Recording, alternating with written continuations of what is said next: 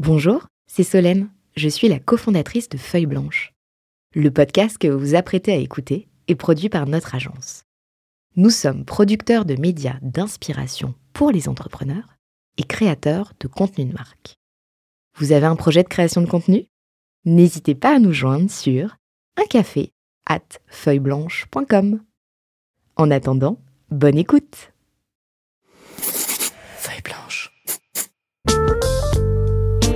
40 nuances de Sista.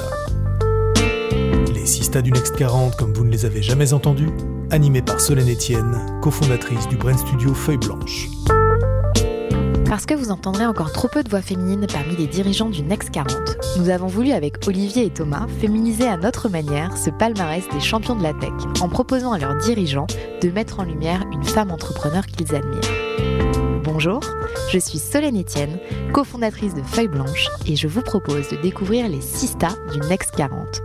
Une capsule clin d'œil au collectif du même nom, porté par deux femmes entrepreneurs, Céline Lazorte et Tatiana Jama. C'est David Alnucci qui nous a soufflé son nom en la choisissant comme Sista dans son épisode 40 nuances de Next. J'ai le plaisir d'accueillir aujourd'hui Agathe Giros, fondatrice de The Editorialist et cofondatrice de Léa Capital. Bonjour Agathe. Bonjour Solène, ravie d'être là, merci beaucoup. Merci beaucoup d'avoir d'être venue ce matin jusqu'à nous. Tu as est-ce que tu peux euh, raconter à nos auditeurs ce que c'est? Absolument. Euh, donc notre métier chez The Editorialist, c'est euh, d'informer les audiences stratégiques euh, des entreprises. Donc concrètement, c'est les clients, les prospects, les collaborateurs, les investisseurs, etc. Comment on le fait? Donc on a deux piliers. Le premier pilier, c'est la stratégie éditoriale. Donc c'est la création de contenu expert. On a l'habitude de traiter des secteurs plutôt complexes. Donc on traite une cinquantaine de secteurs comme la banque, la finance, le private equity, l'industrie, le luxe, la tech, etc. Euh, et le deuxième volet, c'est un volet publishing. Donc là, l'idée, c'est vraiment de pouvoir outiller euh, les entreprises pour mieux répondre euh, aux, attentes des audiences, à les aider en fait à avoir un, un meilleur rôle en tant qu'émetteur de contenu et d'information. Et donc là, ça passe par des guidebooks. Donc là, celui qu'on a sorti récemment, c'est un guidebook qui est dédié au reporting RSE pour vraiment pouvoir embarquer autour de cette transformation positive. Et ça inclut aussi des benchmarks, des études, etc tout ce qui va aider vraiment les entreprises à mieux se positionner dans leur écosystème en tant qu'émetteur euh, d'informations. Qu'elles diffusent après en interne à leurs différentes euh, parties prenantes Tout à fait. Ce qui les aide aussi à outiller du coup les équipes, euh, bah, les head of éditorial de, des groupes, de voir aussi comment dans leur environnement concurrentiel les différentes entreprises s'expriment par exemple sur les sujets de transformation durable ou, ou tous ces sujets-là.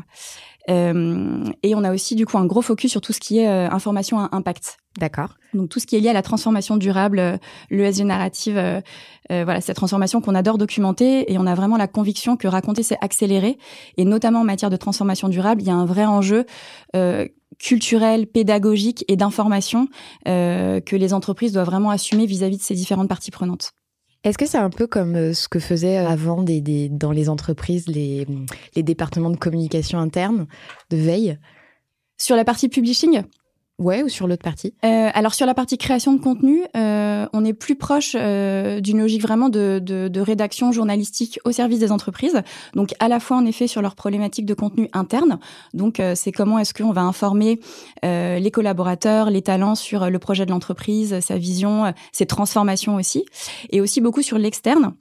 Donc là, ça va être euh, schématiquement les audiences des clients, prospects notamment, euh, les écosystèmes aussi corporate, donc tout ce qui est association, ONG.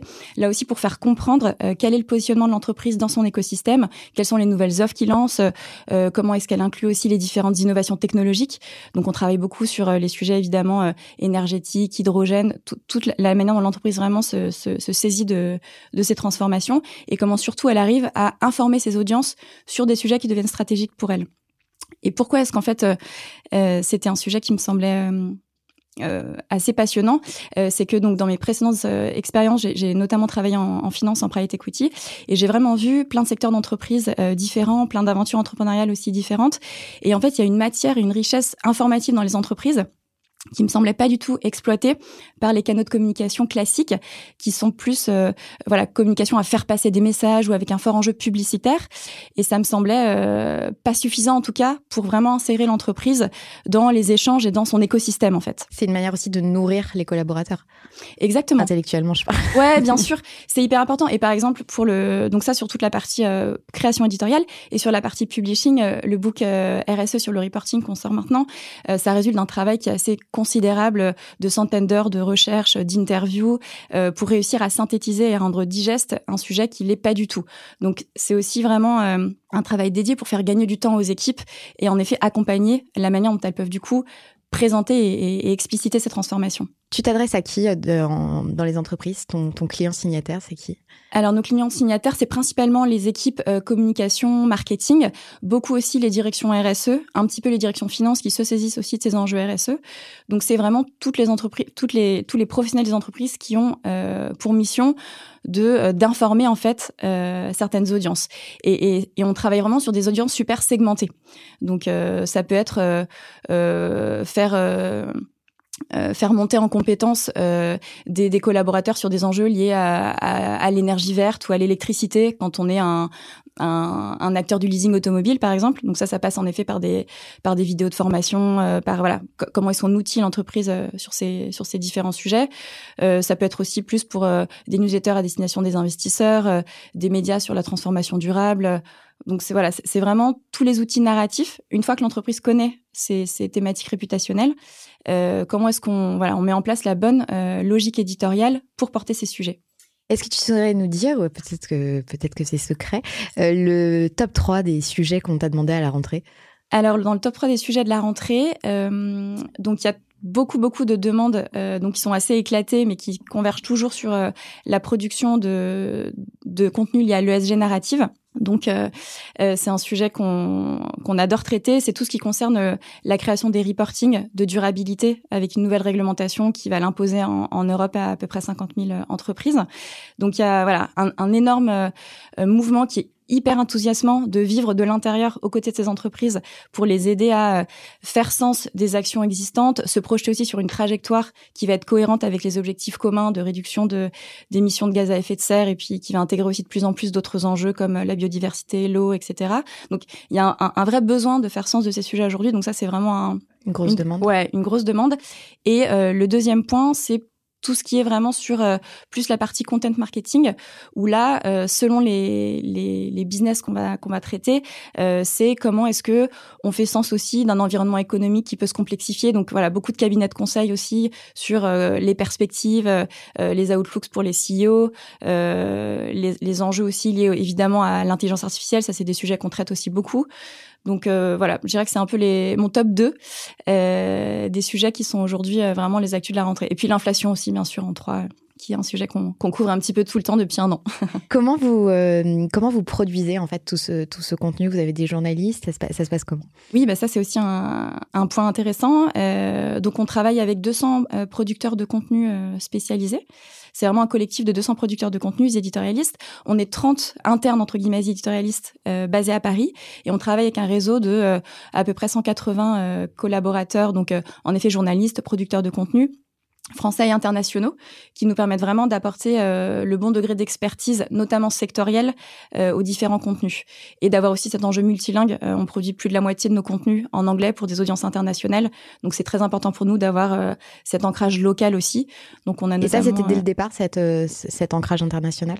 Ouais, c'était dès le départ. ça a été une demande forte. Et puis moi, c'était aussi ce qui m'intéressait pour le coup. la boîte que je rêvais de créer, c'était vraiment une super salle de rédaction avec des journalistes éco euh, qui pourraient documenter toutes les transformations en cours euh, dans le monde aujourd'hui, euh, les comprendre et puis du coup être aussi en mesure d'agir dessus. Euh, et donc c'est aujourd'hui euh, ce qui ce qui ce qui est la réalité des éditorialistes. Euh, vraiment cette équipe de, de, de passionnés de l'actu éco qui du coup aide les entreprises à bien informer les audiences là-dessus. Et on a aussi un bras studio. donc là avec des un enjeu qui est plus celui du journalisme visuel, de data storytelling et puis de contenu multimédia pour pour porter ces informations. Et le côté international est clé parce que on travaille nous beaucoup sur des logiques de secteur. Donc le secteur des ESN, du private equity, de l'industrie l'industrie. Et, ça, c'est des secteurs évidemment qui font sens à l'échelle à minima européenne. Mhm. donc c'était important pour nous aussi de pouvoir être sachant sur euh, des tendances qui dépassent évidemment le cadre français. C'est vrai aussi beaucoup sur tous les contenus ESG, euh, RSE. Euh, on travaille avec des clients qui sont basés aux États-Unis. C'est pas du tout la même culture. voilà, donc faut être vraiment attentif aussi à l'environnement de réception de ces messages-là. Mais tu avais en tout cas la volonté dès le départ d'en faire une boîte plutôt globale. Tout à fait.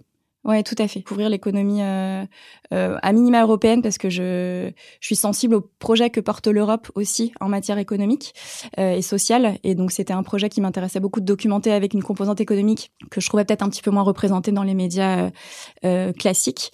et pour moi, c'est évidemment des sujets qui, qui font sens collectivement, quoi. Alors, comment d'arriver à ce business? Eh bien, euh, j'allais dire par hasard, mais pas du tout. euh, non, c'est c'est vraiment le croisement euh, de deux sujets qui m'intéressaient euh, profondément. Et c'est aussi ça. On parlait des motivations qui donnent de l'énergie parce que c'est on a besoin d'énergie bien sûr quand on quand on dirige une entreprise.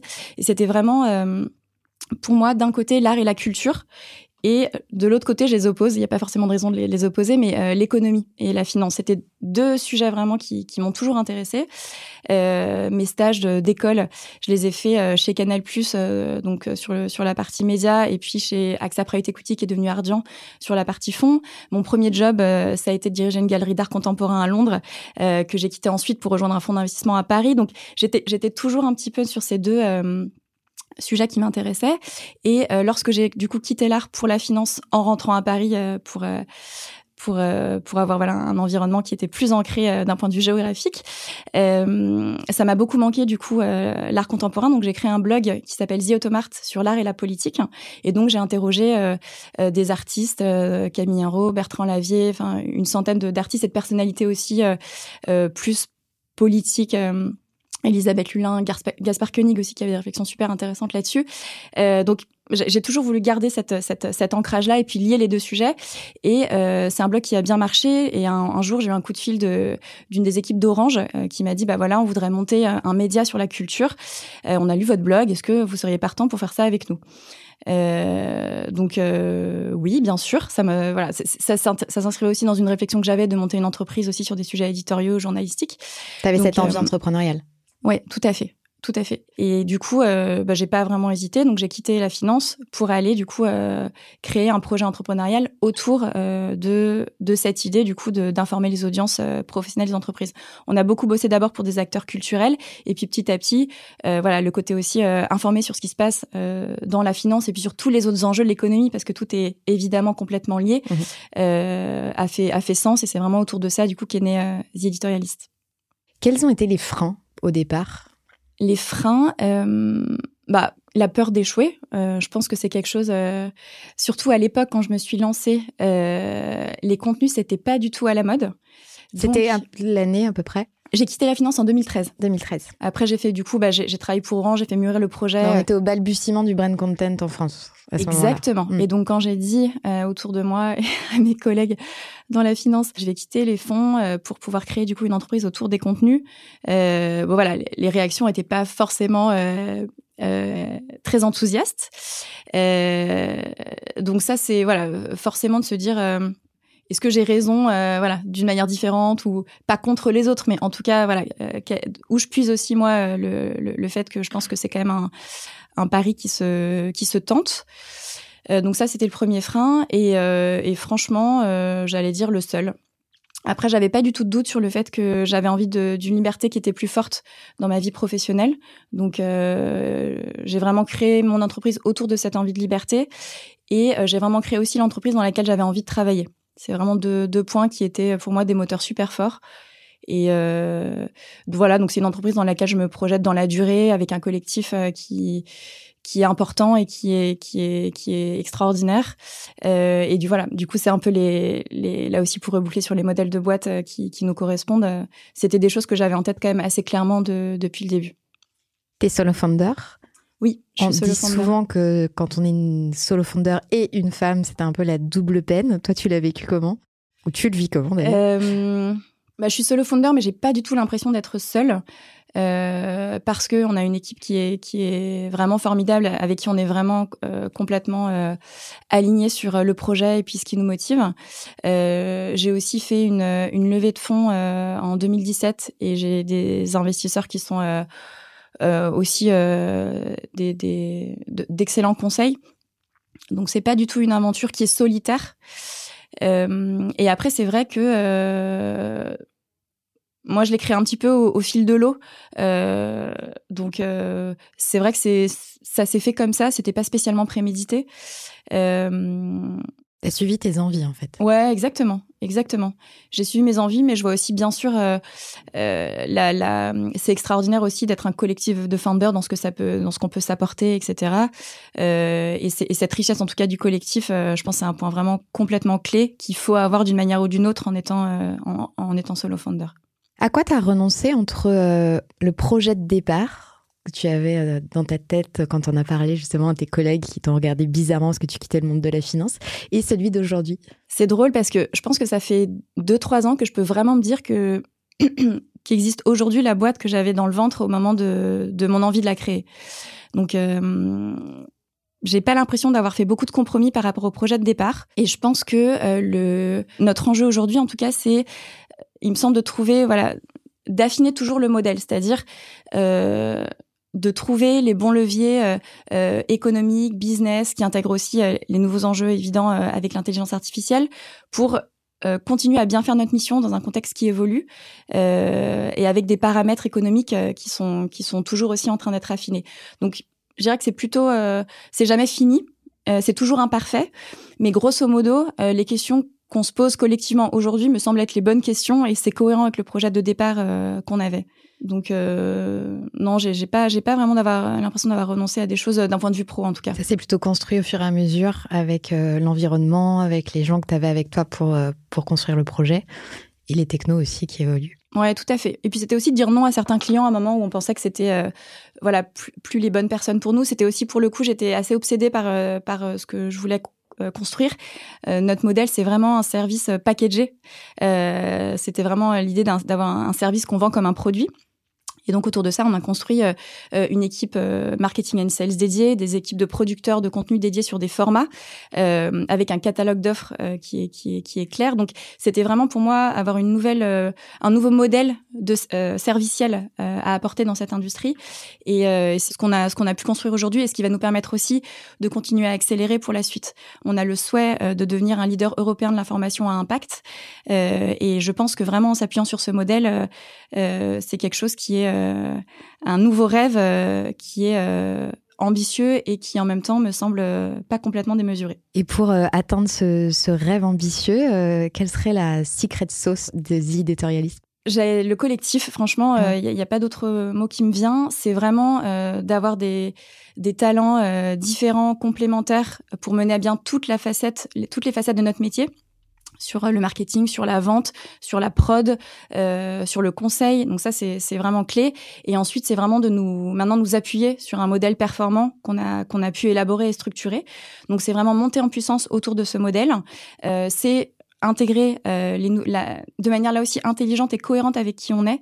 On a beaucoup de réflexions sur l'IA notamment aujourd'hui, euh, avec beaucoup de limites. Donc voilà, c'est vraiment d'essayer de faire les choses bien par rapport à notre ADN initial. Ça, je trouve que pas se dénaturer en tout cas et, que le projet évolue mais reste fidèle à ce qui relie euh, les gens et, ce qui nous donne tous de l'énergie. Euh, là aussi, je trouve que... fiers aussi les ceux qui participent à la création du contenu.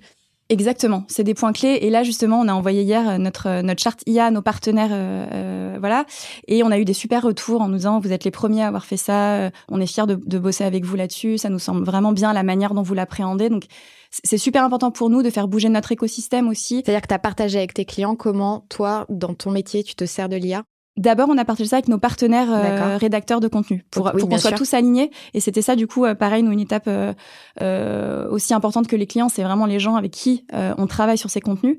Donc, c'était vraiment de les associer à cette réflexion et, et, de les faire adhérer à la manière dont on se propose de prendre ce sujet IA chez Éditorialiste avec eux.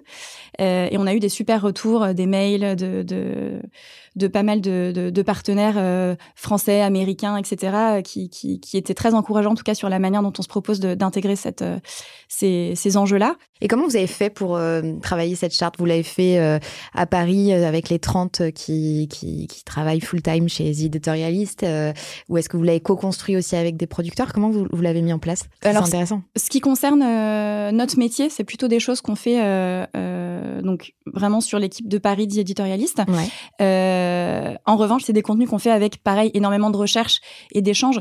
La nature de notre métier, c'est l'interview. On mène plus de 500 interviews par an avec des décideurs, des experts de tous les secteurs. Euh, et donc, ça nous permet aussi, euh, de l'intérieur, d'avoir une vision qui est assez... Euh, qui permet en tout cas de bien discerner ce qui se joue et ce qui s'écrit. Donc on s'appuie beaucoup aussi sur notre métier et sur les insights que nous transmettent nos clients, les experts externes qu'on interviewe pour poser une réflexion. Et puis on échange aussi bien sûr avec des gens de l'industrie. Euh, on est proche aussi de, de, de, des médias, de différents médias pour voir aussi comment eux se, se s'approprient le sujet. Donc c'est pas quelque chose qu'on travaille en chambre, mais c'est quelque chose qu'on travaille vraiment sur notre euh, notre ADN euh, journalistique et avec votre écosystème avec l'écosystème exactement et puis sur nos sur nos enjeux de qualité nous justement l'information qu'on veut pouvoir délivrer avec les entreprises, c'est une information qui est euh, fiable. Aujourd'hui, il y a des enjeux euh, très forts de fiabilité sur l'IA. On traite des sujets qui sont confidentiels. Aujourd'hui, c'est des enjeux qui sont pas du tout couverts euh, par les par les IA actuellement, et des sujets, enfin, et d'une manière qui respecte les droits d'auteur, bien sûr, des gens qui qui réfléchissent au sujet. Donc on voit beaucoup de limites aujourd'hui euh, dans certains usages. Après, c'est euh, des technos qui sont euh, qui sont fantastiques et qu'il faut juste pouvoir utiliser à leur juste place. et ça, ça se construit évidemment avec les différents partenaires. Est-ce que l'adage qui dit que les cordonniers sont les plus mal chaussés est vrai aussi chez The Editorialist Absolument. Longtemps, euh, sur la partie commerciale, euh, ça a été vraiment du, du relationnel one-to-one. Euh, donc, on a, on a moins travaillé l'image de marque, etc. Et donc, je suis très fière que c'est de pouvoir dire que c'est de l'histoire ancienne. Euh, on a là lancé euh, une, euh, une charte graphique qui est vraiment en phase avec notre mission de raconter pour accélérer, qui parle à l'international. On l'a on l'a travaillé aussi avec des partenaires euh, de notre réseau de partenaires UK, voilà pour vraiment se dire que c'était une, une marque qui devait parler à l'international. Et on a aussi travaillé nos valeurs collectives, là aussi pour les formaliser, autour du coup de la confiance, de l'entraide et du plaisir qu'on a ensemble à, à à exercer notre métier. Euh, donc voilà, donc ça a été vrai longtemps et ce n'est plus vrai aujourd'hui. Tout à l'heure, tu disais euh, que dès le départ, tu as pensé une boîte euh, globale. je crois que tu as pas mal de boîtes du CAC 40. vos clients, ils sont où? Tout à fait, c'était important pour moi de pouvoir servir euh, euh, le monde économique dans sa diversité. Donc on sert aujourd'hui plus de 300 entreprises sur toutes leurs problématiques de contenu. Et dans ces entreprises, il y en effet peut-être 45% qui sont euh, des grands groupes, donc SBF 120, sur ces problématiques-là. Et on a aussi une part significative donc qui concerne des ETI, donc voilà des entreprises entre 250 et 5-6 000 collaborateurs, et euh, toute une partie aussi qui concerne les PME. Donc on sert vraiment PME, ETI et grands groupes autour de ces problématiques. Et notamment sur les sujets de transfo durable, c'est hyper intéressant de voir aussi bah, quels sont les freins, quelles sont les complexités et les différents niveaux de maturité des acteurs sur ces sujets-là. Donc euh, ça permet vraiment aussi de pouvoir proposer à chacun un dispositif narratif qui fait sens euh, en connaissant aussi la manière dont les autres typologies d'entreprises opèrent. Et donc avec les fameuses offres dont tu parlais tout à l'heure, euh, en fonction de la taille de l'entreprise et de ses enjeux. Exactement. Exactement. Mon, mon souhait, c'était vraiment que les producteurs de contenu puissent se concentrer sur le contenu. Mhm. Donc, on n'a pas du tout un modèle de euh, consultant senior qui fait également de la vente, etc. On a vraiment un modèle de euh, spécialiste du contenu qui produisent des contenus, qui conseillent les clients sur ces enjeux, et une équipe de marketing and sales dont le rôle, c'est d'orienter les clients pour leur proposer euh, les bonnes offres. Les bonnes offres et les bons packages pour eux Exactement. après le contenu. Pour les aider à optimiser leur budget. Euh, et, c'est des systèmes d'abonnement? Il y a des systèmes d'abonnement, on fonctionne par pack euh, sur ces sujets-là, et il y a aussi des contenus one-shot selon les problématiques de, de, de chacun. Là aussi, l'idée, c'était de pas être sur un modèle euh, de, de fees de retainer, mais vraiment de pouvoir proposer une flexibilité, une souplesse euh, dans l'abonnement et puis dans l'usage du contenu qui me semblait plus juste pour tout le monde. Euh, euh, voilà, si, si, les clients sont contents, en fait, ils restent. et puis sinon, bah, c'est une bonne chose de, de, vivre son chemin de manière séparée.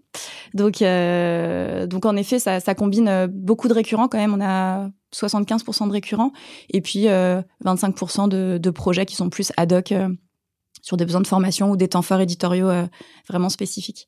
Mais on a même les clients qui sont sur du one shot, après souvent c'est des gens qui reviennent euh, six mois, huit mois, neuf mois plus tard sur d'autres euh, projets éditoriaux. Donc on, a vraiment vocation à être un partenaire vraiment sur le long terme sur les problématiques éditoriales euh, de nos clients, mais en leur laissant évidemment une liberté de choix.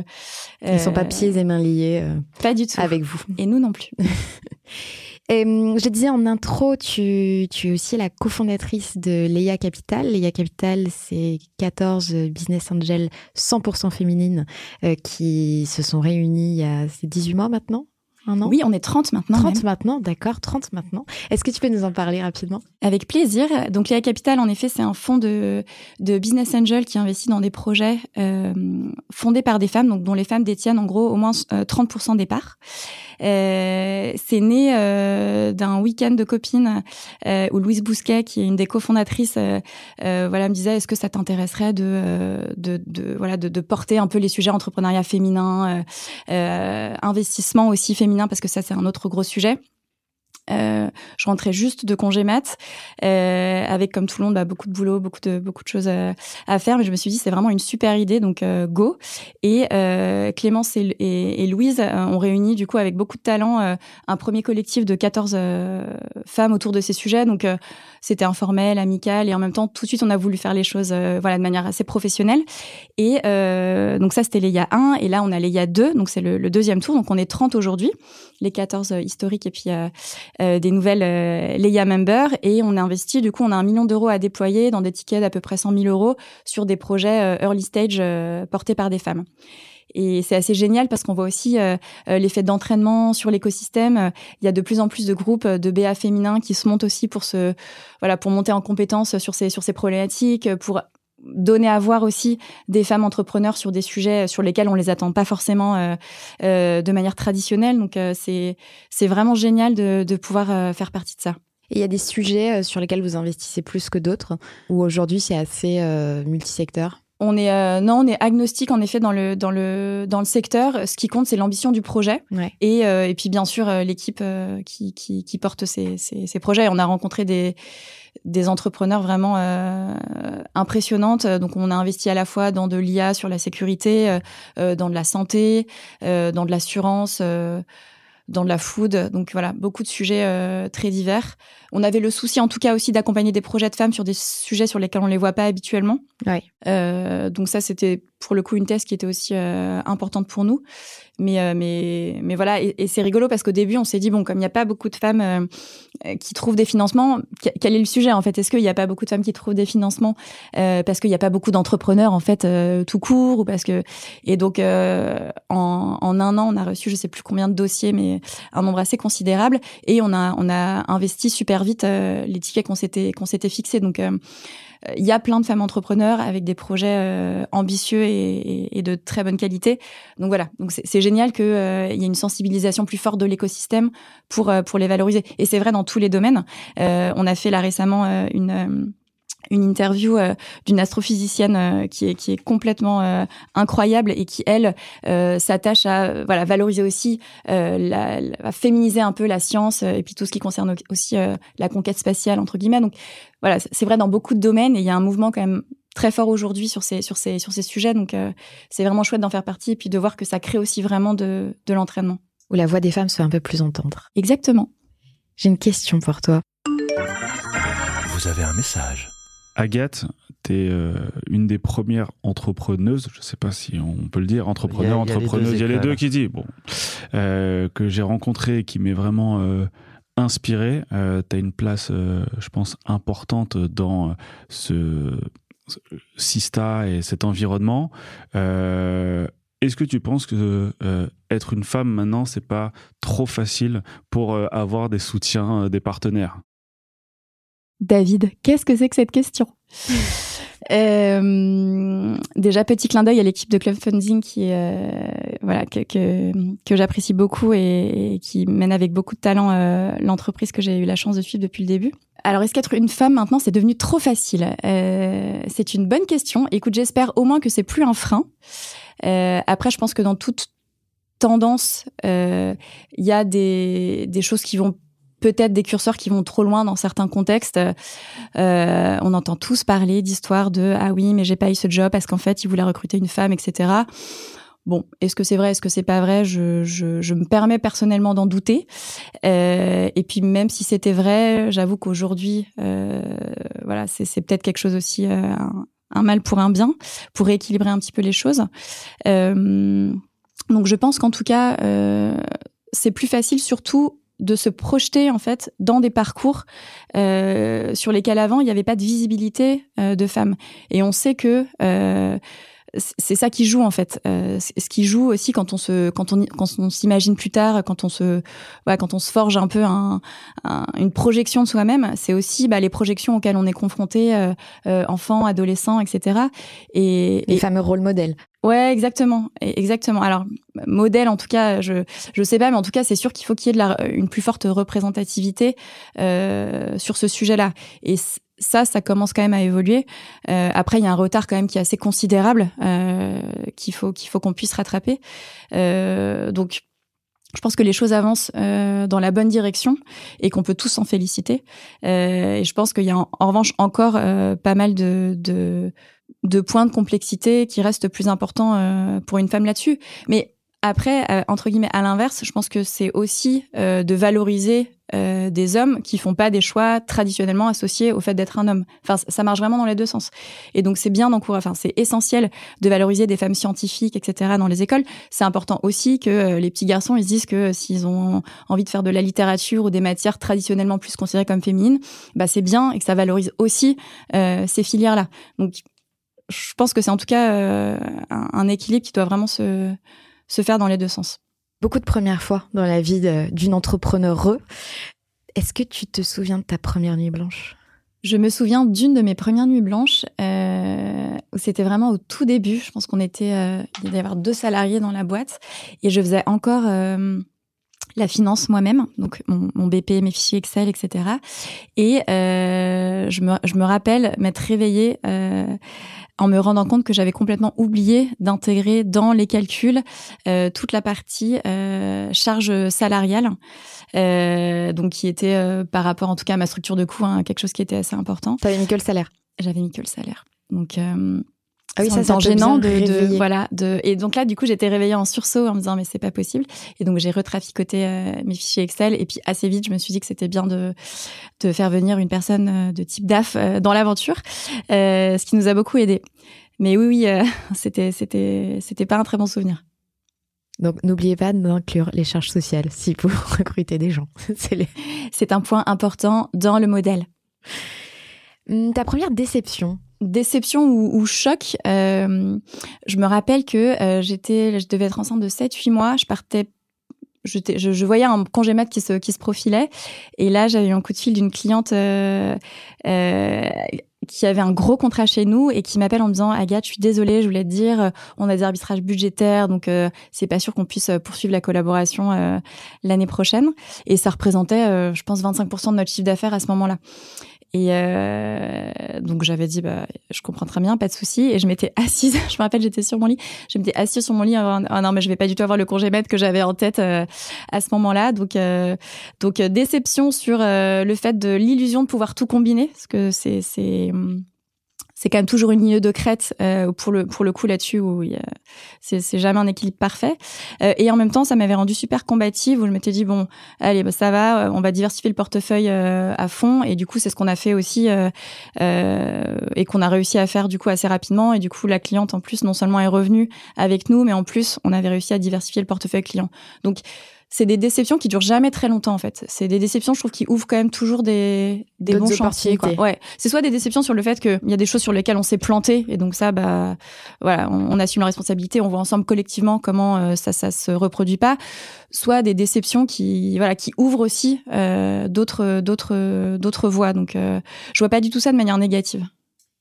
Ton premier client eh ben c'était Orange. Euh, du coup, avec ce fameux blog Orange Expo Musée, euh, où je, je... que tu l'as fait en tant qu'intrapreneur ou tu l'as fait en tant que indep euh... J'avais créé mon entreprise. Euh, ouais, j'avais ouais. vraiment les statuts et tout. Je, je, je, voulais vraiment créer une boîte, quoi. D'accord. Je me suis jamais euh, perçue dans la logique un peu consultant, freelance. Euh, c'était pas mon. C'était pas ton trip. C'était pas mon trip. Non, je voulais vraiment quelque chose de collectif. Et puis, je voulais aussi travailler avec des gens qui m'apprennent des choses en fait. Et donc ça, c'était. J'ai été hyper consciente de mes limites euh, en, en, créant la boîte. Donc, donc c'était Orange. Après, ça a été Generali. Je me rappelle, ils nous ont fait aussi confiance sur un gros dispositif qui était hyper intéressant. Et puis après, voilà, de fil en aiguille avec ma petite mallette de, de, commercial au début, on a pu avoir différents clients et c'est vraiment, ça a été deux, trois ans vraiment de réflexion justement sur notre modèle, nos offres, etc. grâce à ces premiers clients qui nous ont permis de construire le modèle euh, sur lequel on, on se développe aujourd'hui. Est-ce que justement on peut avoir euh, dans l'idée que euh, les offres sur le contenu c'est pas évident parce que chacun demande toujours quelque chose de très personnalisé et chaque client a l'impression d'être unique dans ce qu'il fait. Donc, il va dire, bah non, moi, c'est plutôt comme ça ou c'est plutôt comme ça. Euh, dans le contenu, en plus, pour toujours donner de la qualité, euh, packager les offres, ça a dû être un sacré challenge. Ouais, mais c'était ce que je trouvais hyper excitant. Donc euh, c'est vraiment de se dire bah, sur tel enjeu de marque employeur ou de ou d'info instit, euh, quels sont les bons formats, qu'est-ce qu'on observe, etc. Donc ça nous oblige nous-mêmes à être euh, toujours en réflexion là-dessus. Et, et c'est ce que je trouve c'est ce que je trouvais vraiment intéressant en créant la boîte. Donc les comités pour les nouvelles offres, c'est vraiment des moments que j'adore dans la boîte. Allez un petit dernier, ton premier coup de culot. Ça a été, je pense, bah, déjà de me lancer. Euh, je me rappelle très bien le soir où j'ai quitté euh, où j'ai quitté la finance. Euh, euh ma mère m'avait emmené gentiment au resto euh, pour fêter ça et, et dans la rue, enfin c'était genre vraiment la, la, cité de la peur inversée. Mais j'ai eu tellement peur que j'ai vomi tout le dîner dans la rue juste en bas. donc il y avait quand même un stress qui était réel. Et après, c'est passé assez vite euh, dans l'action. Donc, euh, je pense que le premier coup de culot, c'était vraiment ça, de relativiser aussi la prise de risque, hein, parce que franchement, la prise de risque qu'on prend quand on est entrepreneur, elle est, elle est quand même assez minime en France. On a, on a quand même cette chance de d'avoir un écosystème euh, qui est, qui est présent, de pouvoir. Euh, donc, euh, la prise de risque, elle est quand même assez limitée. Et puis après, c'était ouais, voilà, d'aller chercher les premiers clients, de de, de, de, valoriser un projet qui existait en fait d'abord que dans ta tête en fait. Et c'est vraiment euh, y croire suffisamment pour que d'autres y croient et que du coup, grâce à ça, ça devienne euh, une réalité. Mais le culot, je trouve que c'est une qualité euh, hyper importante que j'adore et qui nous guide aussi beaucoup. De tester des nouveaux trucs, de pas avoir peur de se prendre les pieds dans le tapis, d'y aller quoi. La peur, c'est quelque chose qui te drive ou pas du tout justement? Bah, je trouve qu'elle, elle, elle, elle a une place qui est très euh, amplifiée quoi dans la création de boîtes. Euh, globalement, encore une fois, je trouve que le risque entrepreneurial, on n'est pas sur des risques énormes. Moi, les, peurs que j'ai qui sont liées à l'entrepreneuriat, c'est plus de passer à côté d'autres pans de ma vie qui sont importants.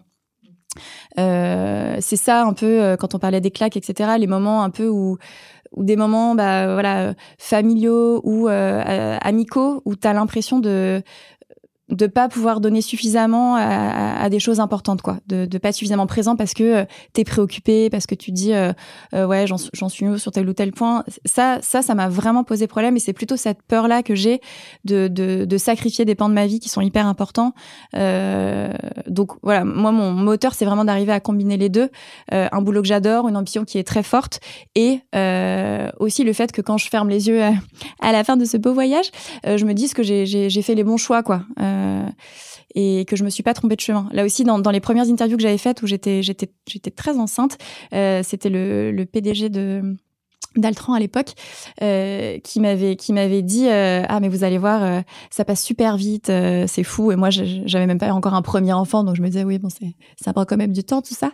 Et bon évidemment comme tout comme tous les parents on voit aussi que c'est des choses qui qui sont vraies quoi. Ça, ça passe vite. Donc quels sont les moments importants sur lesquels on a on a envie d'être présent voilà. C'est un peu où est-ce qu'on met son énergie je trouve et c'est une liberté que peut te donner l'entrepreneuriat mais il faut pas se la faire reprendre en fait Exactement, exactement. Et c'est pour ça que pour moi, chef d'entreprise, c'est un métier comme un autre. Euh, c'est-à-dire, euh, moi, c'est ma vocation. Je sais que je, c'est un métier qui me va en fait. Euh, je suis bonne là-dedans, j'ai beaucoup de plaisir à l'exercer. mais tous les métiers ont des, des, sources de stress différentes. Je sais pas si c'est plus stressant que d'autres métiers en fait. Simplement, je pense qu'il faut se connaître et savoir à quel stress on est plus ou moins perméable ou résistant. Et, et je pense que beaucoup de syndromes de burn-out aussi aujourd'hui viennent d'une certaine usure.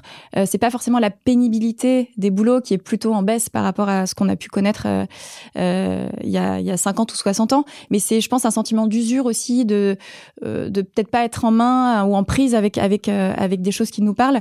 Et je trouve que, que ce soit dans l'entrepreneuriat ou dans d'autres métiers, ou dans l'extrascolaire, entre guillemets, c'est ce qu'on fait avec Léa et puis avec d'autres activités, mais de pouvoir aussi être en prise en fait euh, sur sa vie pro, de pas vivre ça passivement. Euh, euh, voilà, pour moi c'est vraiment un truc essentiel quoi. On a tous des croyances limitantes et des plafonds de verre. C'est quoi toi ton plafond de verre que tu as brisé en arrivant là où tu es aujourd'hui? C'est terrible, j'en ai, j'en ai même pas conscience, donc il doit être vraiment super ancré. Euh... Non, je me sens pas limitée dans le projet parce que j'ai pas de doute sur la légitimité de ce qu'on fait. J'ai pas de doute aussi sur le fait que c'est important de, de, mieux informer sur ces enjeux de transformation durable, de le faire à grande échelle. Donc euh, non, ce qui me limite, c'est enfin ce qui me limite, c'est vraiment plutôt ce souci de voilà de combiner plusieurs choses et que euh, enfin voilà la, vie c'est un tout, donc c'est c'est c'est pas de voir les choses de manière juste unidimensionnelle sur la partie pro. I have a dream. À quoi tu rêvais quand tu étais petite fille? Je rêvais beaucoup d'être cavalière. Euh, c'était c'était un peu ma ma passion que j'essaye de de transmettre à mes filles aussi. Euh, ouais, j'adorais les chevaux, passer du temps avec eux. J'étais pas spécialement douée en tant que cavalière. J'avais toujours sur mes galops 18 à la pratique autour du cheval. Donc c'est vraiment euh, le penser, lui parler. je me sentais super proche de des chevaux. Et tu te voyais dans une carrière euh... Je voyais pas ça comme en tant que carrière, mais euh, mais euh, mais ouais quoi, monter à cheval, être dans la nature, euh, se balader, c'est un truc qui revient beaucoup. Donc qui revient maintenant. Ouais, ouais, ouais, exactement. Donc peut-être que il y aura des implications sur la suite, mais ouais, c'était vraiment d'être d'être dehors avec des chevaux. Tu as dit tout à l'heure, euh, être entrepreneur, c'est pour moi euh, une vocation. C'est un métier comme un autre, mais c'est une vocation. Est-ce que tu as été inspirée dans ta famille par des modèles euh, d'entrepreneurs Est-ce que la petite graine est venue assez tôt? Alors c'est marrant, j'étais inspirée donc là aussi, euh, pour, euh, pour reprendre la question sur les rôles modèles, moi, je, quand j'ai monté ma boîte, je n'avais pas connaissance de beaucoup de chefs d'entreprise filles. Et du coup, euh, je, je, mon modèle que je me suis donné à moi-même, c'était Isabelle Marant. Euh, parce que je trouve qu'elle arrivait avec euh, talent à combiner une créativité euh, que je trouvais, enfin, qui moi me parlait beaucoup, aussi autour de liberté côté un peu indien, californien et tout, et, et puis avec un vrai talent business. Donc euh, ça me parlait beaucoup et à tel point que euh, je pense que les quatre premières années de l'entreprise, tous les ans, je lui écrivais une petite carte de vœux euh, pour voilà juste la remercier. voilà, moi ça me faisait un peu un, un peu un, ami imaginaire. Mais elle te répondait? Elle ne m'a pas répondu, mais aujourd'hui on travaille pour elle, donc c'est c'est assez. Marrant. Donc tu lui as dit, je vous ai écrit des. voilà, exactement. J'ai pu revenir sur cet épisode épistolaire unidirectionnel. mais ouais, c'était important pour moi de savoir que euh, voilà qu'elle existait quelque part et que et qu'elle euh, et qu'elle euh, voilà et qu'elle avait qu'elle avait accompli ça. Et après sur dans ma famille, non, il y avait pas vraiment de, de profil entrepreneuriaux, mais la figure de mon grand-père paternel m'a pas mal inspirée euh, lui, il était, euh, il était tunisien. Il est venu en France euh, euh combattre pendant la deuxième guerre mondiale, et, euh, et je me rappelle qu'il nous parlait pas mal de la guerre, justement, du courage, etc. Et j'avais toujours trouvé ça complètement fou, ce qu'il me racontait, et ça m'a permis aussi, pour le coup, de vraiment mettre en perspective ce qu'on appelle le courage entrepreneurial, et puis quand même d'autres formes de courage qui, qui me semblent quand même autrement euh, voilà dramatique ou, ou, méritant d'être célébré. Donc je trouve que voilà, c'était aussi remettre à sa juste place euh, quand même. Euh, Le côté courage entrepreneurial de je quitte tout pour me lancer dans ma boîte. Versus je quitte tout pour me lancer dans la guerre, qui me semblait quand même voilà remettre aussi des, des états d'âme et des trucs à leur, à leur juste place quoi. Il y a des gens qui t'ont inspiré dans ta vie, que tu as croisé, qui ont été un peu comme des mentors, alors soit dans ta famille, soit dans ton entourage, des professeurs, des Ouais, alors beaucoup. Et Ziotomart, ça a été beaucoup ça. Euh, aussi des rencontres avec des artistes qui avaient des, des je me rappelle de tellement de choses qui m'ont dites et qui m'ont vraiment façonné. Euh, mais je me rappelle là de deux personnes, notamment Madame Perrin, euh, professeure de sixième de rédaction, euh, qui m'a beaucoup aussi donné le déclic sur le côté journalistique, rédactionnel. l'écriture, le goût de l'écriture. Ouais, exactement. Elle était hyper encourageante. Elle m'a dit vraiment que c'était un aussi un talent sur lequel m'appuyer.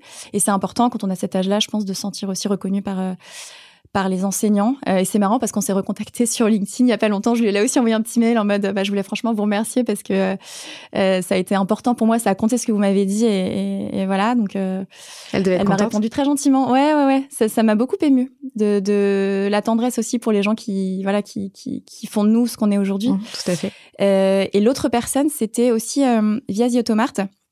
Euh, c'est une, une japonaise qui s'appelle Sawako Takeshi, qui était la directrice de la Maison de la Culture du Japon à Paris, et euh, avec qui j'ai eu, ouais, pareil, un peu un coup de cœur euh, professionnel. Et elle m'a vraiment euh, initiée à la philosophie japonaise, le wabi-sabi, une conception de la vie assez différente, qui est très apaisante, et en même temps, enfin, exigeante, ou en tout cas qui, qui, est, qui a une facette dure aussi, mais voilà, qui me... Qui me qui m'a beaucoup parlé. Ouais, qui m'a beaucoup parlé. Franchement, euh, j'ai c'était une personne vraiment très importante. J'ai été, j'ai perdu mon père jeune, ouais. euh, et j'étais beaucoup aussi dans euh, voilà faire sens de ça. Euh, euh et elle, elle m'a vraiment vraiment aidé à ouais à trouver une place qui était qui était plus juste pour toutes les injustices qui peuvent se passer dans la vie et, et en effet se dire que la vie est belle aussi comme ça. Euh, et en même temps d'essayer d'en faire des choses euh, positives. Et mon désir d'action vient beaucoup de ça aussi, de, je pense, de la conscience aussi que voilà, à un moment ça s'arrête. Donc on a beau tous le savoir, je pense que quand on l'expérimente personnellement, les jeunes en plus, les jeunes, exactement, c'est des choses qui, voilà. Euh, donc je, je j'ai vraiment le souhait d'essayer d'employer au mieux les minutes qui me sont offertes sur Terre, quoi. Justement, je voulais revenir juste sur, sur ton blog, parce que tu nous as cité euh, pas mal de gens que, que, tu allais voir. Quand tu l'as, tu l'as créé euh, from scratch et tu t'es dit j'envoie des mails et je. Voilà le culot, ce que j'aurais dû répondre sur voilà, le culot. Non, mais je, je reviens à ça parce que, en fait, tu dis oui, j'avais un blog sur l'art, la politique, etc. Et puis je dis euh, oui, mais en fait, remettons les choses dans le contexte. C'était en quelle année? Euh, Eh ben, c'était en 2000, 2010 ou 2011, je pense, en 2011. Oui, donc c'était euh, les blogs étaient euh, lancés depuis 5-6 euh, ans à peu Exactement. Exactement. Et donc un matin, tu t'es dit tiens, j'aimerais bien parler de ça parce que tu avais le goût de l'écriture. Ouais. Et, puis j'avais exactement je suivais l'art contemporain aussi. Parce que tu avais travaillé à Londres dans une dans une galerie. Donc tu t'es tu t'es appuyé sur euh, les artistes au départ de la galerie de Londres ou pas du tout euh? Pas du tout.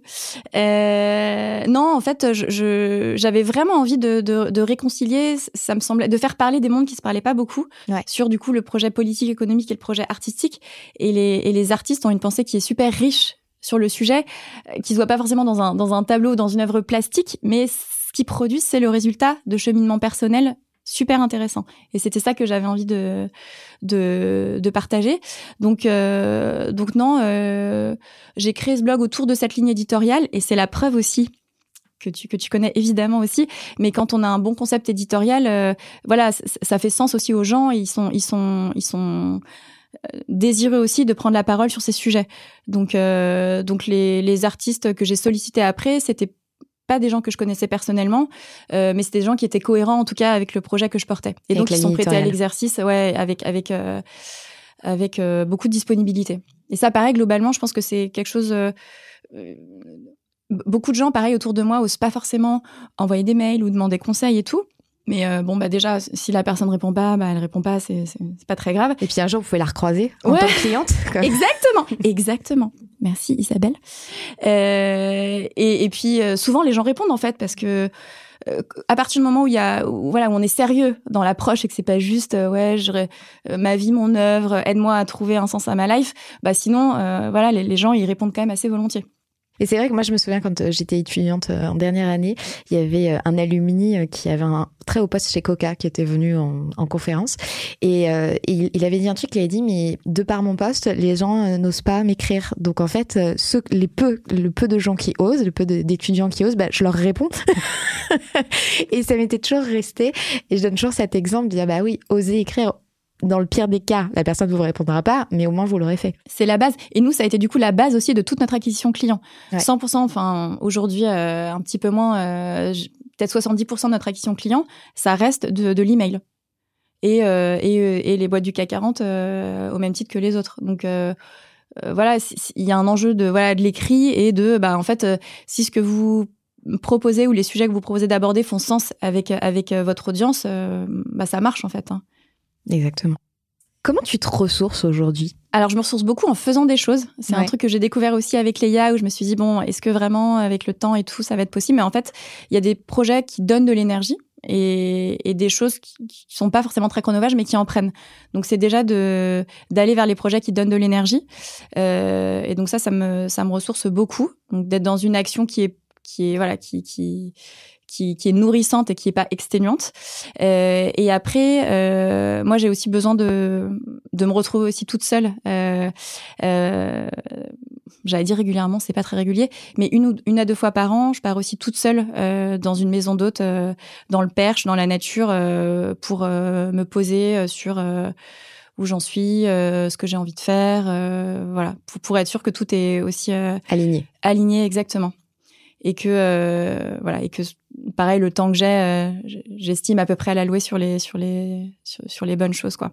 On a parlé de l'écriture, l'écriture ça a souvent avec la lecture. C'est des sujets que tu as le temps de, de prendre en main ou, ou avec l'activité les enfants c'est compliqué Ah non, la lecture pour moi c'est complètement vital quoi. Donc euh, donc non tous les soirs quelle que soit l'heure à laquelle je me couche euh, je lis. Euh, j'ai appris tellement par la lecture, je trouve que c'est c'est c'est complètement magique de pouvoir euh, grâce à ça communiquer avec des gens euh, d'il y a 400 500 ans qui là, j'ai lu des petits, des tout petits books de, de Sénèque euh, cet été. Euh, je trouve ça complètement fou, en fait, de trouver valide aujourd'hui et, et, inspirant dans la vie euh, des préceptes qui ont été élaborés il y a des milliers d'années, quoi. Ça, je trouve ça, je trouve ça hyper émouvant. Donc, non, non, c'est, c'est, c'est, c'est complètement vital la lecture. Il y a beaucoup de choses que je ferais sauter avant la lecture. Qu'est-ce que tu as envie de transmettre à tes filles? J'ai envie qu'elles se disent qu'elles ont une capacité d'action qui est réelle euh, je trouve que la passivité, c'est, enfin, se sentir en fait impuissant, euh, c'est une des sensations que j'ai le plus détestées dans ma vie en fait, notamment face à la maladie, etc. Et on peut pas toujours tout évidemment, mais voilà, il y a beaucoup de choses sur lesquelles en fait on peut quelque chose. Donc ça, j'aimerais vraiment leur transmettre le fait que euh, peuvent avoir un rôle, elles peuvent faire changer les choses dans le bon sens. Euh, après, voilà, comment on le fait de manière intelligente, etc. Euh, ça, c'est, ce sera à elles de l'élaborer, mais se sentir, euh, ouais, faire partie d'un truc sur lequel elles ont un, un pouvoir d'action. Ça, ça me semble vraiment quelque chose que j'aimerais qu'elles aient, qu'elles aient en elles.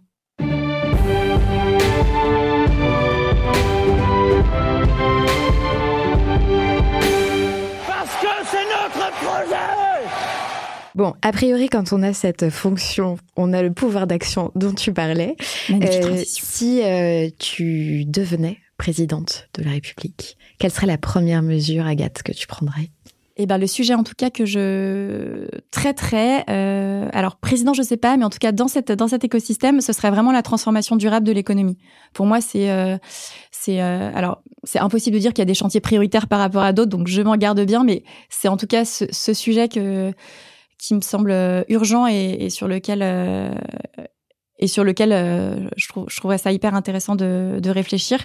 Euh, voilà comment on s'organise pour intégrer les limites planétaires, euh, les enjeux d'inclusivité dans les modes de production, comment on repense les modèles d'entreprise. Euh, et c'était aussi autour de ce sujet du coup que j'ai créé éditorialiste. C'était un peu pour pour contribuer à, à ce défi historique et à essayer de le faire aussi de manière collective. Je pense qu'il n'y a pas vraiment de vertu à opposer les gens, à faire des, des gentils, des méchants, des nanans. Je pense qu'on n'y arrivera que si il y a, y a une confiance et puis un projet commun qui se qui se dessine quoi. Et que si c'est baqué aussi par des données objectives euh, d'où aussi euh, tous l'énorme effort euh, sur lequel euh, je trouve que la France joue un rôle dont dont on peut se féliciter, euh, de, de, de, créer une infrastructure un peu commune sur le reporting, sur la donnée euh, extra-financière qui va permettre après d'orienter les financements et puis les efforts des entreprises. Donc c'est un gigantesque effort qui est demandé aujourd'hui aux entreprises euh, et ça pose bien sûr euh, des difficultés qu'il faut qu'il faut surtout pas minimiser, mais c'est quand même un chantier qui, qui avance, qui avance bien et le voir de l'intérieur, ça donne beaucoup de euh, confiance, le mot est fort, mais en tout cas, on, on voit qu'il se passe des choses. Tu vois que, les choses avancent. Ouais, exactement. Peut-être pas aussi vite qu'elles le devraient, mais. Exactement. Les jalons sont posés. Exactement. J'avais une question euh, en t'écoutant. Est-ce que les, tes clients, euh, ils ont aussi cette volonté de mettre en commun euh, avec d'autres de tes clients, euh, leur réflexion justement sur ces sujets euh, de euh, comment je mesure, qu'est-ce que je peux faire, du, partage. Est-ce que vous, vous, avez potentiellement ou pas du tout ce rôle de fédérer aussi ces, bah, ces différentes parties prenantes qui ont finalement les mêmes enjeux pour un enjeu qui est encore plus commun, qui est celui de l'économie durable? C'est une super question et c'est aussi pour ça qu'on a créé justement la brique publishing avec vraiment des publications justement pour répondre aux questions que nous posaient tous nos clients de manière euh, éclatée. Et en accompagnant notamment les équipes qui portent les sujets euh, reporting, narration RSE, etc., il y a, souvent une solitude. C'est des sujets qui sont pas faciles à porter parce que parfois ça va contre le business, c'est des enjeux super compliqués. Euh, il y a des acronymes réglementaires, enfin beaucoup de choses qui font que on a plutôt envie d'aller à la piscine que de passer du temps, voilà, à, travailler sur ces sujets au, au boulot. Mais hum, mais les voir au, vraiment à leur côté travailler sur ces sujets et être un peu en galère d'explication, de pédagogie, etc.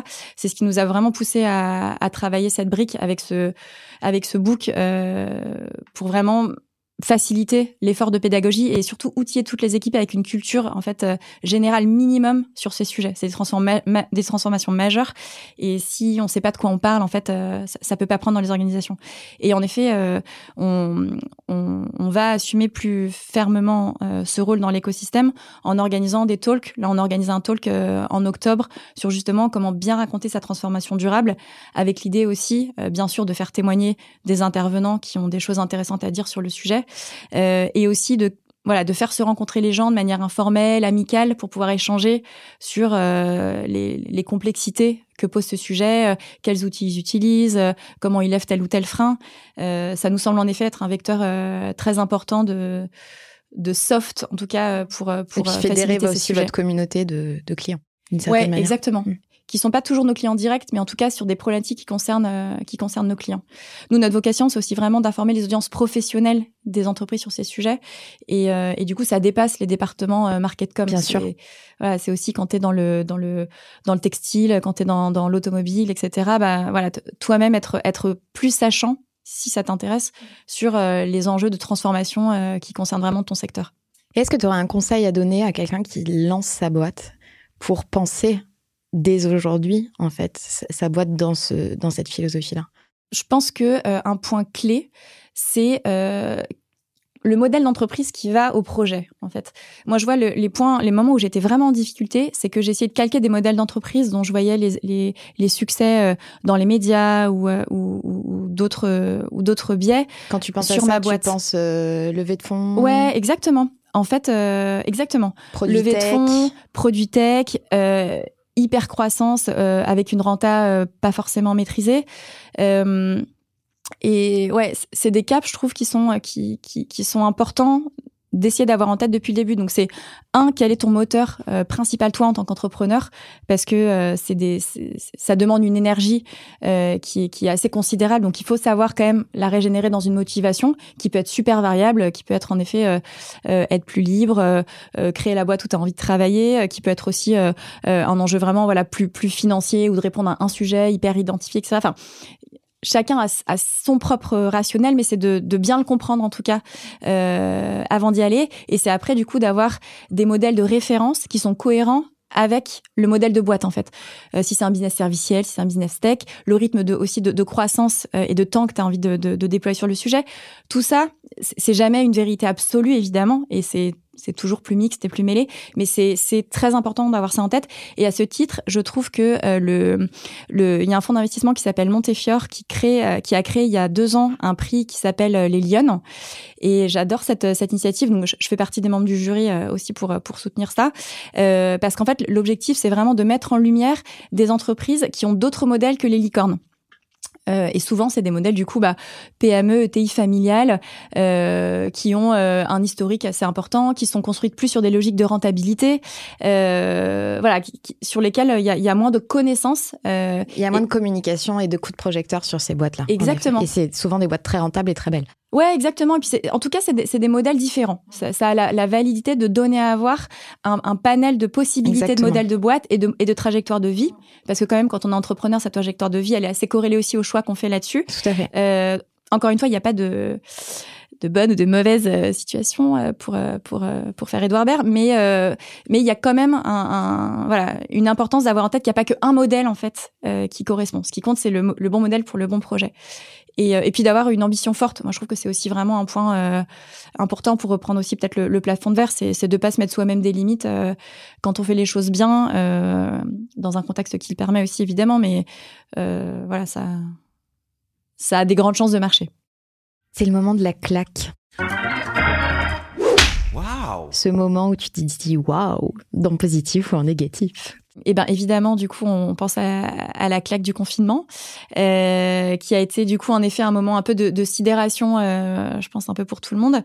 Euh, et après, au-delà de, du contexte évidemment terrible dans lequel ça a pu ça a pu plonger beaucoup de monde.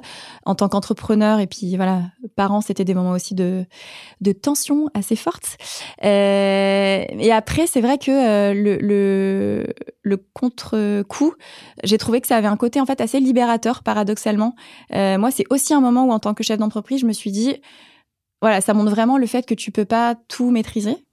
Et donc remets-toi voilà ton rôle là c'est d'essayer de faire au mieux avec la situation. Euh, et ça a aussi influencé du coup la manière euh, dont je dirige euh, l'entreprise aujourd'hui. C'est-à-dire?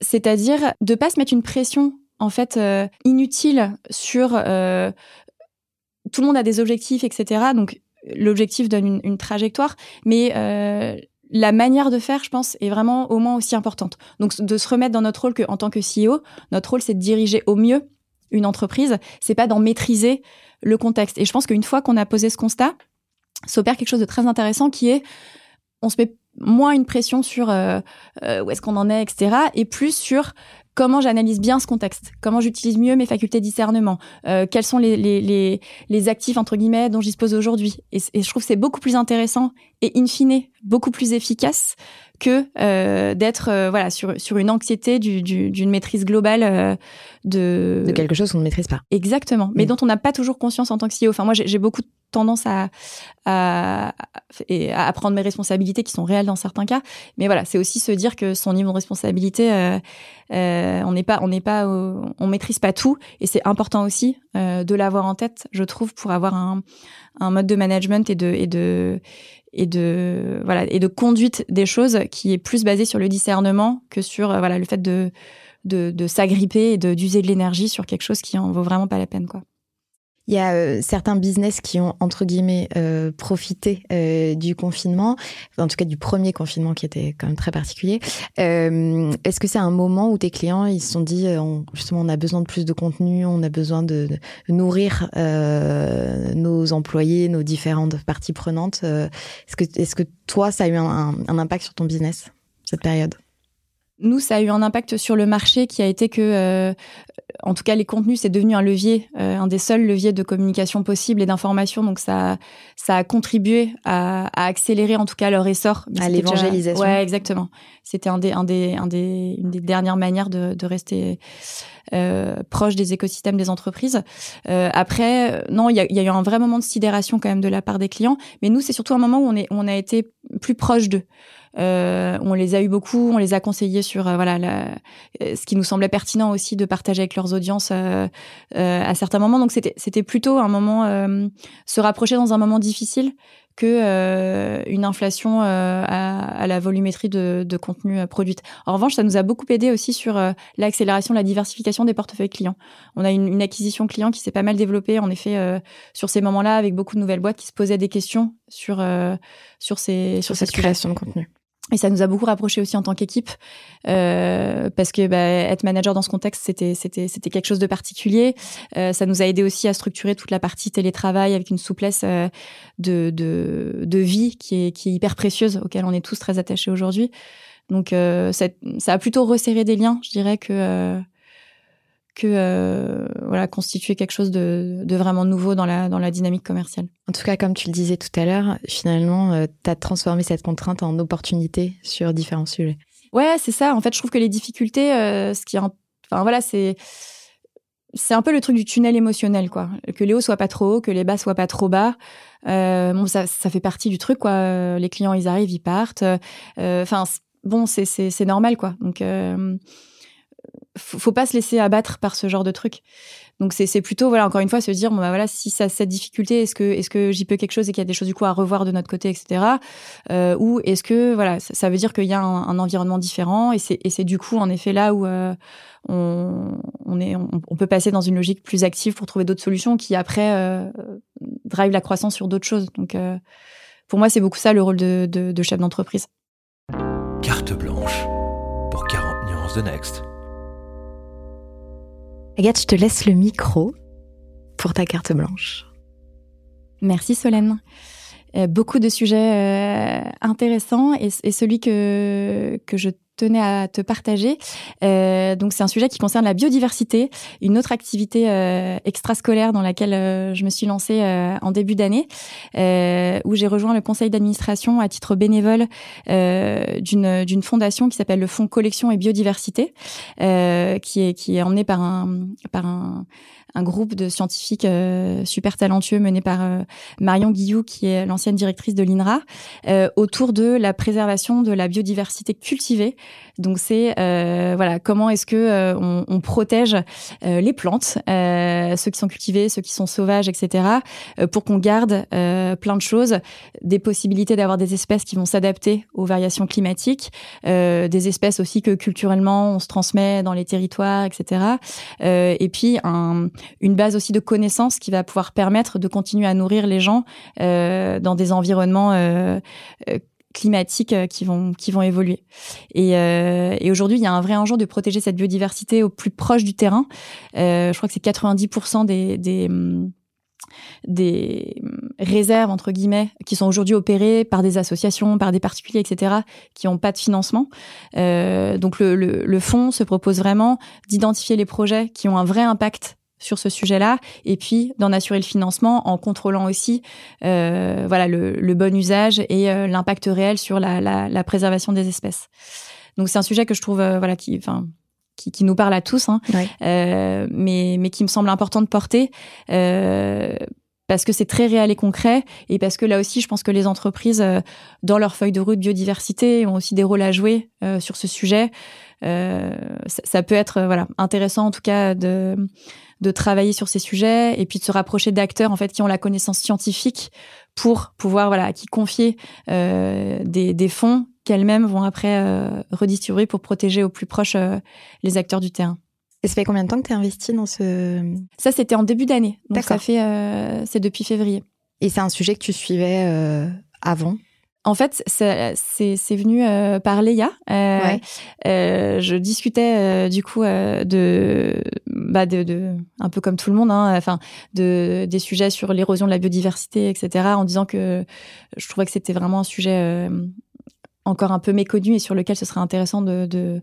enfin moi je serais contente de pouvoir contribuer voilà en, en extrascolaire si jamais il y avait des, des besoins et du coup c'est une personne de Léa qui m'a mis en relation avec avec le Fonds Collection et Biodiversité, euh, où j'ai appris euh, franchement des choses euh, euh, bah, formidables au contact de ces scientifiques sur euh, là où on en est aujourd'hui, et voilà, qui motive vraiment aussi à pouvoir porter ce sujet, en tout cas un petit peu plus précisément, à la connaissance des, des, entreprises, pour qu'elles puissent aussi jouer un rôle là-dessus.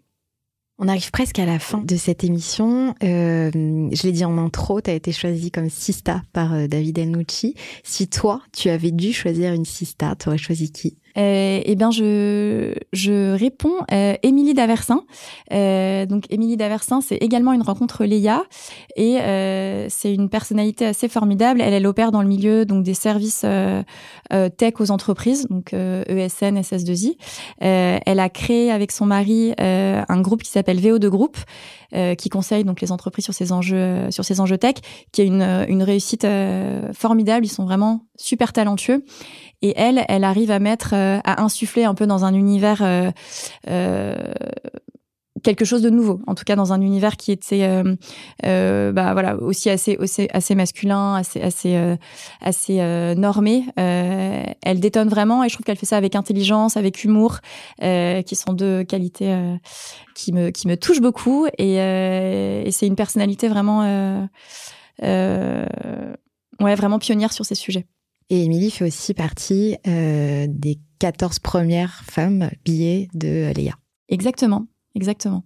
Avant de nous quitter, j'aurais trois petites questions. Quelle est la question qu'on te pose tout le temps et qui t'agace? C'était un peu euh, où tu te vois dans dix ans? Ouf, je ne l'ai pas posé. non, mais qui par ailleurs a beaucoup de vertus. C'est une bonne question à se poser. Tout à fait. Euh, je trouve que l'intérêt des réponses est voilà est, est variable. The éditorialiste dans dix ans? The éditorialiste, en tout cas. Le dernier livre, ton dernier livre coup de cœur? J'en ai beaucoup. Euh, j'en ai trois euh, qui me viennent à l'esprit. Euh, le premier, c'est Marcel Proust à la recherche du temps perdu. Maman m'avait, ma mère m'avait beaucoup beaucoup poussé à le lire. J'avais toujours dit non non et tout, et je l'ai lu finalement pendant le confinement. Et ça a été, c'est, c'est extraordinaire, je trouve de de d'humour, de précision, de discernement, de c'est c'est magique. Enfin, donc j'ai rejoint tardivement euh, le, club. le club exactement des, des, des fans euh, de Marcel Proust. Mais c'est ça vraiment, ça a été une claque euh, littéraire. Euh, et, et c'est drôle, quoi. Je trouve qu'il arrive à dire les choses avec humour et tout. C'est, c'est, enfin, c'est magique. ensuite, je dirais l'économie du bien commun de Jean Tirole. Donc c'était un économiste qui a eu euh, qui a été récompensé exactement euh, pour euh, pour son travail sur justement comment est-ce qu'on concilie l'économie et le bien commun. donc c'est un gros pavé. Là j'ai lu aussi en plusieurs en plusieurs mois, mais hyper intéressant aussi et ça a soulevé des questions intéressantes. Euh, enfin voilà, c'est un livre auquel je pense, euh, je pense assez souvent. Et euh, le dernier que j'ai lu que j'ai trouvé intéressant, c'était un, un, tout petit, ouais, il y a Sénèque aussi qui était ouf, un tout petit bouquin du coup, j'en rajoute un, de donc de Sénèque sur une collection qui résume vraiment, c'est un peu le, le profil de l'œuvre, mais sa vision justement de de la vie en fait sur un certain nombre de sujets. Euh, je citerai aussi Didier Fassin, qui est un, un professeur au Collège de France qui s'intéresse au sujet de l'inégalité. Il a là aussi écrit un, un livre super court sur euh, euh, de l'inégalité des vies, qui est hyper intéressant, euh, sur l'inégalité à la fois dans la dans la durée de vie, euh, dans aussi les attentes qu'on a face à la vie, qui est qui est clé et qui je trouve voilà résonne aussi beaucoup avec les avec les questions actuelles. voilà. Et puis j'ai toujours sur mon ma table de chevet aussi Christophe André sur des qui lui s'exprime plus sur des réflexions euh, voilà de, de méditation, de, de, qui je trouve aussi un, un facteur assez clé du discernement. Euh, et j'aime beaucoup pareil son, il, arrive à dire des choses d'une manière super simple. Et ça c'est vraiment un, peu un livre doudou que j'ai aussi euh, à côté de, toi. Merci pour ce partage. Merci pour ce moment et tout ce que tu nous as partagé sur The Editorialist, sur Leia, sur ta vie. Et à bientôt. Merci beaucoup Solène, à bientôt.